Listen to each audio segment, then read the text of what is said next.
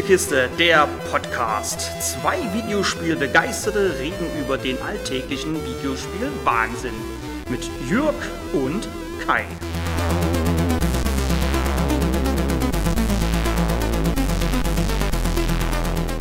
Hallo liebe Freunde der Spielekiste. Ich gebe mir heute die Ehre, euch zu einem neuen Kurzreview begrüßen zu dürfen. Heute gehen wir ähm, in eine Nische, mal wieder. Wir betreten die Welt der Simulatoren. Naja, der G-Sims. Oder Laufsims. Naja, ich glaube, wir müssen dann doch bei dem englischen Begriff bleiben, und zwar dem Begriff der Walking Simulator. Ich habe mir dazu Absu von den Giant Squid Studios angeschaut. Der Begriff Walking Simulator ist bei diesem Spiel aber nicht wörtlich zu nehmen, da wir so gut wie nie wirklich laufen. Giant Squid gründete sich 2013 aus ehemaligen Mitarbeitern der Z Game Company, also von den Journey-Machern. Dies zu erwähnen ist aber eigentlich, naja, wenn man das Spiel spielt, überhaupt nicht notwendig, weil man die Journey-DNA bei diesem Spiel an jeder Ecke merkt. Stellt sich nun die Frage, was tut man denn nun in der Psu? Und warum tut man es? Und kommt es an den geistigen Vorgänger The Journey heran? Absu steht für zwei Begriffe. Ab bedeutet Wasser und Su steht für das Wissen. Beginnen wir also mit dem Wasser. In Absu bewegen wir uns eben in diesem. Wir steuern einen Taucher und werden in eine, wie ich finde, wunderschöne und atmosphärische Unterwasserwelt entlassen. Ohne Story-Vorgeplänkel werden wir ins Achtung kleine Flachsrakete kalte Wasser geworfen. Hoho. Wir schwimmen also einfach mal los.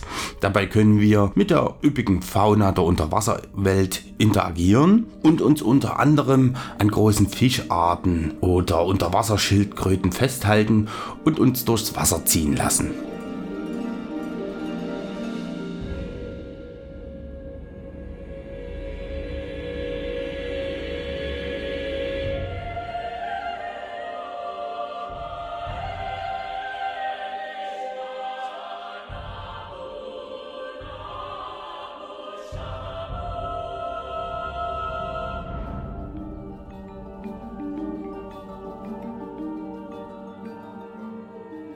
Die Spielabschnitte sind dabei in verschieden designte kleinere Areale unterteilt.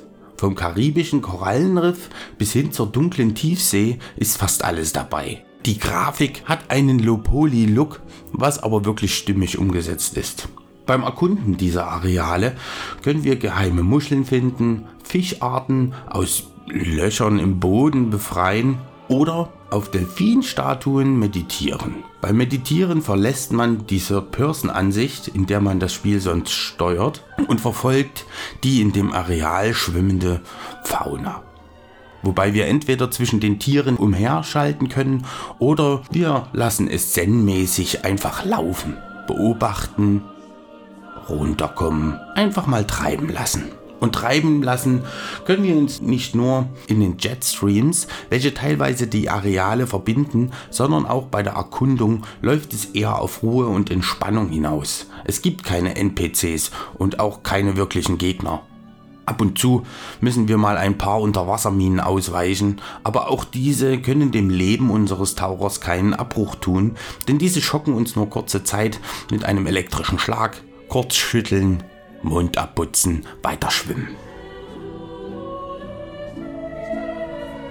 Versuchen wir nun doch einmal etwas, naja, Wissen zu erlangen. Was soll das denn nun eigentlich alles? Naja, hier ist ganz klar der Weg das Ziel. Man findet hier und da ein paar Wandbilder und Strukturen einer offensichtlich untergegangenen Kultur und wir finden hochtechnologisierte Anlagen, die eindeutig etwas Böses symbolisieren sollen.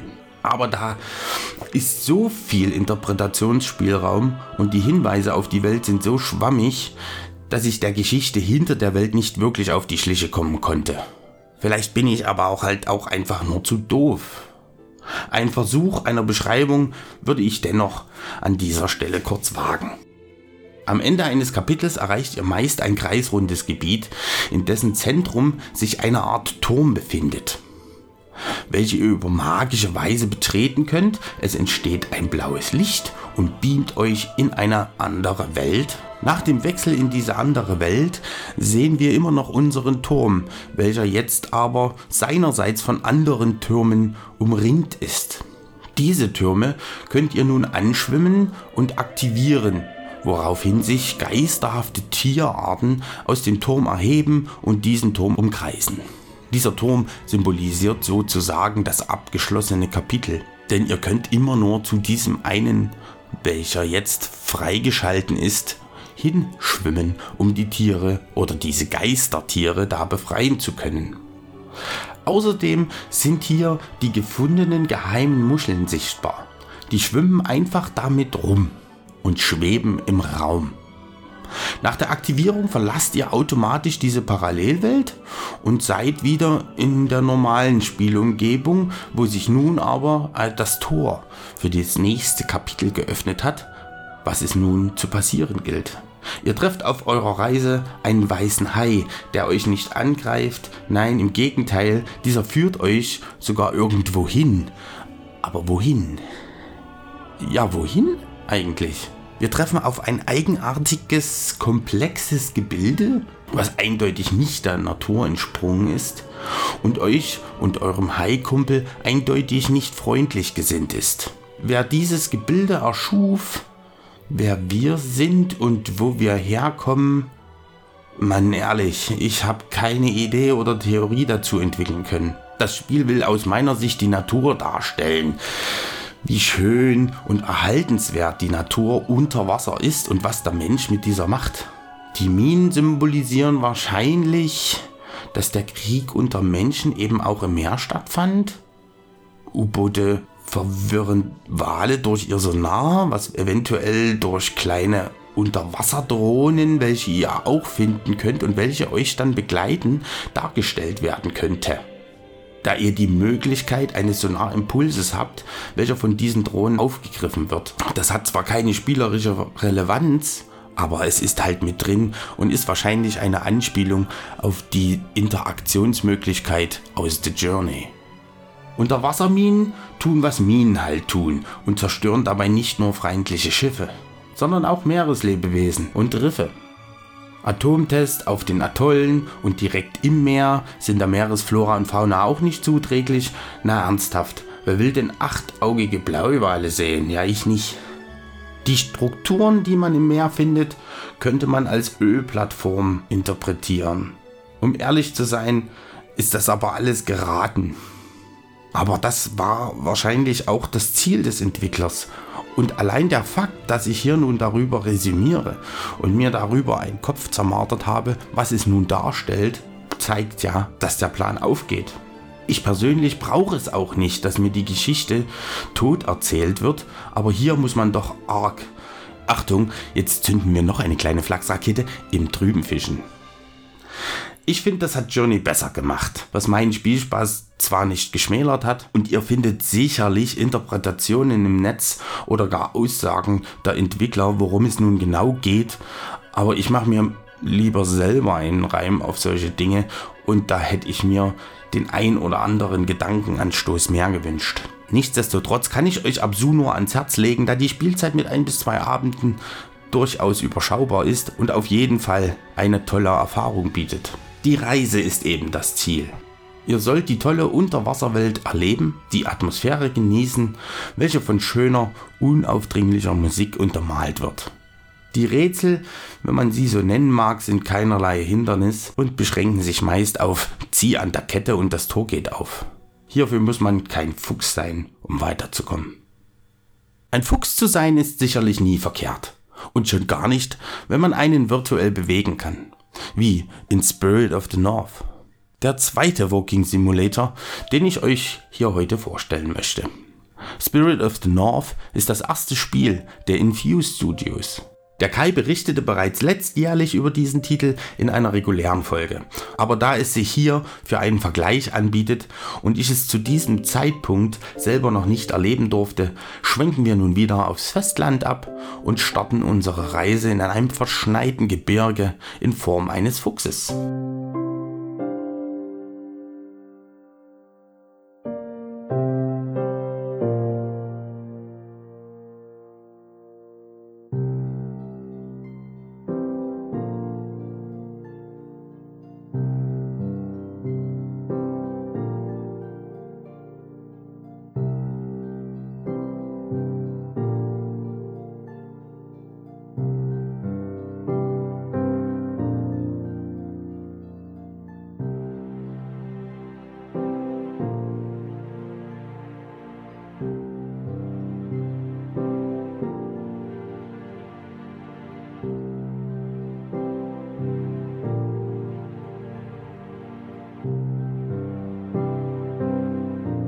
Der erste Eindruck ist wunderschön. Das Fuchsfell bewegt sich in dem aufbrausenden Wind und wir hinterlassen unsere ersten Fuchstapsen im Schnee. Und bereits nach den ersten Schritten hatte mich das Spiel bereits. Die Musik ist einfach traumhaft passend.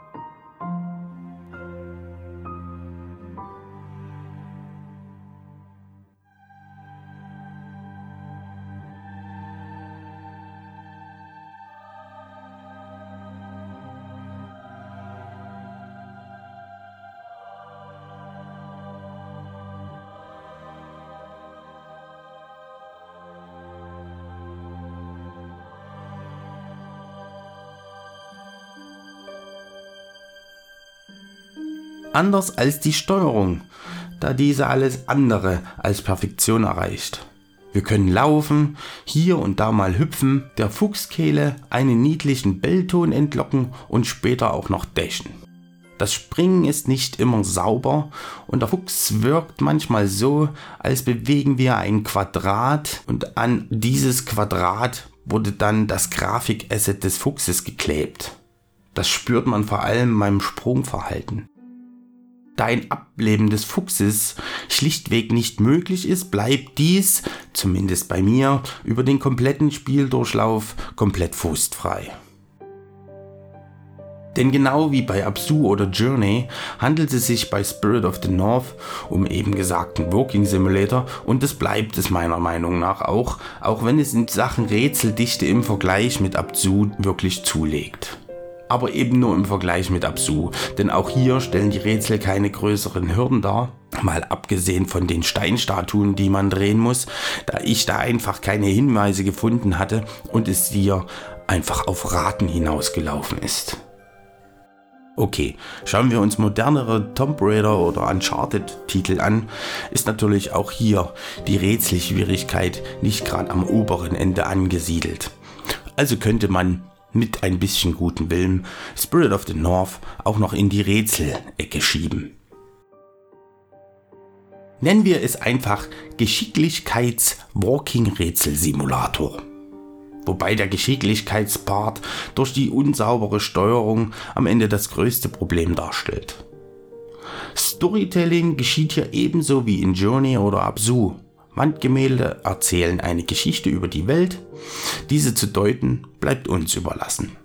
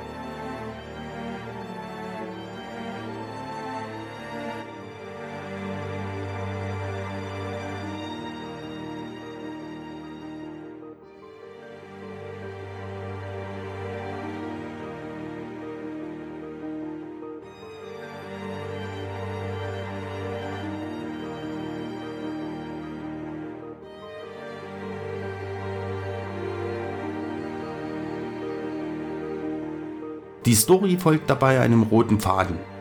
Naja, so oder so ähnlich könnte man es ausdrücken, denn wenn unser liebevoll gestalteter Rotfuchs seine Reise bis zu den Fuchsknien tief im Schnee beginnt, sehen wir schon einen roten Faden oder roten Nebel von einem weit entfernten Berggipfel aufsteigen, welcher sich dann bis über unseren Kopf in einer Art Nebelspur dahin zieht. Man benötigt nicht viel Fantasie, um zu erkennen, dass der Berggipfel, also der Ursprung des roten Nebels, unser Ziel zu sein scheint. Die Welt scheint untergegangen. Es gibt nichts und niemanden, der diese Welt noch bevölkert. Kein Tier und kein Mensch. Verfallene Gemäuer zeugen aber von der ehemaligen Anwesenheit von Menschen. Aber ganz allein sind wir dann doch nicht, denn nicht weit nach Spielbeginn begegnen wir einer Füchsin in spiritueller Form. Diese Füchsin benötigt man später zum Lösen von Rätseln und Puzzeln oder sie zeigt uns schlicht den Weg. Auch wenn das meist unnötig ist, die Areale sind überschaubar und das ganze Leveldesign ist recht geradlinig. Trotzdem lohnt sich das Suchen abseits des Weges. Denn folgt man nur dem roten Faden, äh, Nebel des Spiels, entgeht einem eventuell die mehr oder minder gut versteckten Wanderstäbe, welche der Fuchs in seinem Maul herumtragen kann. Diese Stäbe sollte er zu den meist nicht sehr weit entfernt liegenden toten Mönchen bringen, um den Stab dort abzulegen, damit die Seele des Mönches ihren Frieden machen kann. Durch die Befreiung oder Erlösung der Mönchsseelen schaltet man nach und nach andere Fellfarben für den Fuchs frei. Ich habe meine circa 12 Stunden dauernde Reise mit der zweiten Fellfarbe durchgespielt, damit die Anmutung des Polarfuchses einfach am besten gefiel. Diese 12 Stunden sind wahrscheinlich überdurchschnittlich lang, da ich in jeder Ecke nach Stäben gesucht habe und das nicht nur aus reinem Komplettierungswahn sondern weil ich wirklich jede Sekunde in der Welt genossen habe. Die Musik hat da einen großen Anteil daran und komplettiert diese wirklich schöne Atmosphäre des Spiels.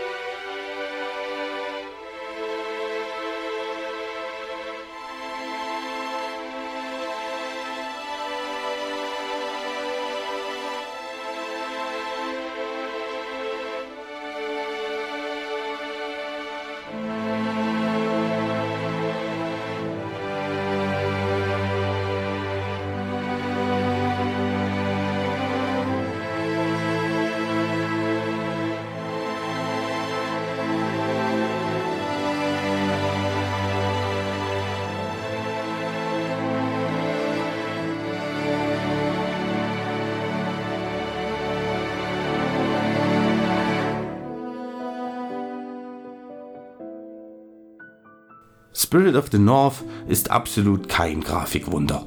Die Spuren, die der Fuchs im Schnee hinterlässt, sind auch nicht top-notch. Aber es sieht trotzdem schön aus und gibt mit der Geräuschkulisse und der tollen Musik einfach ein rundes Gesamtbild ab. Im Vergleich mit Journey und Absu offenbart Spirit of the North definitiv die größten Schwächen und wäre in einem objektiven Ranking wohl eher hinter den beiden anderen Genrevertretern anzusiedeln. Die Diskussion, ob der Walking Simulator überhaupt ein Spiel ist, kommt nicht von ungefähr, auch wenn ich für mich die Frage mit einem deutlichen Ja beantworten kann. Dass die Diskussion überhaupt existiert, ist trotz der für mich einfachen Bejahung nachvollziehbar. Die Frage ist, von welcher Richtung schaut man sich einen Walking Simulator an? Ist es wichtig, wie ich etwas tue? Oder ist es wichtig, was ich erlebe?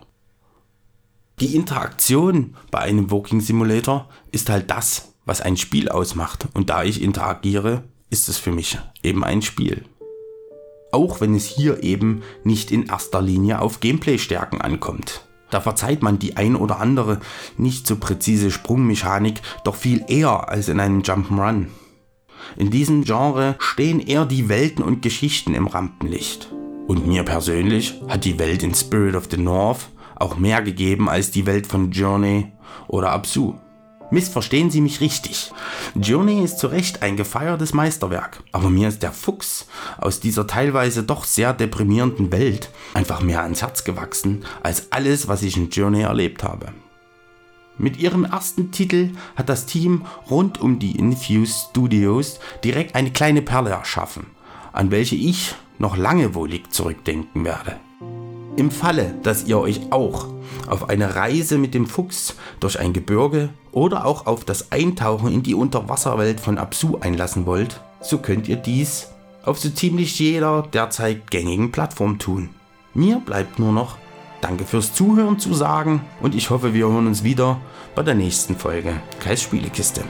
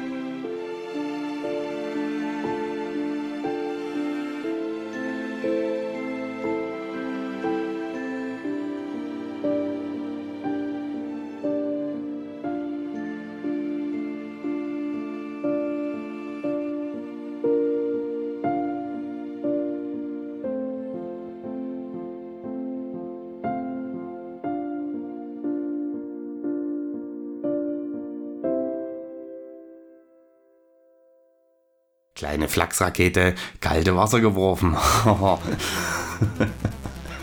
Jetzt muss ich selber über den blöden, blöden Witz lachen. Nein, nein, nein. Wir schwimmen einfach.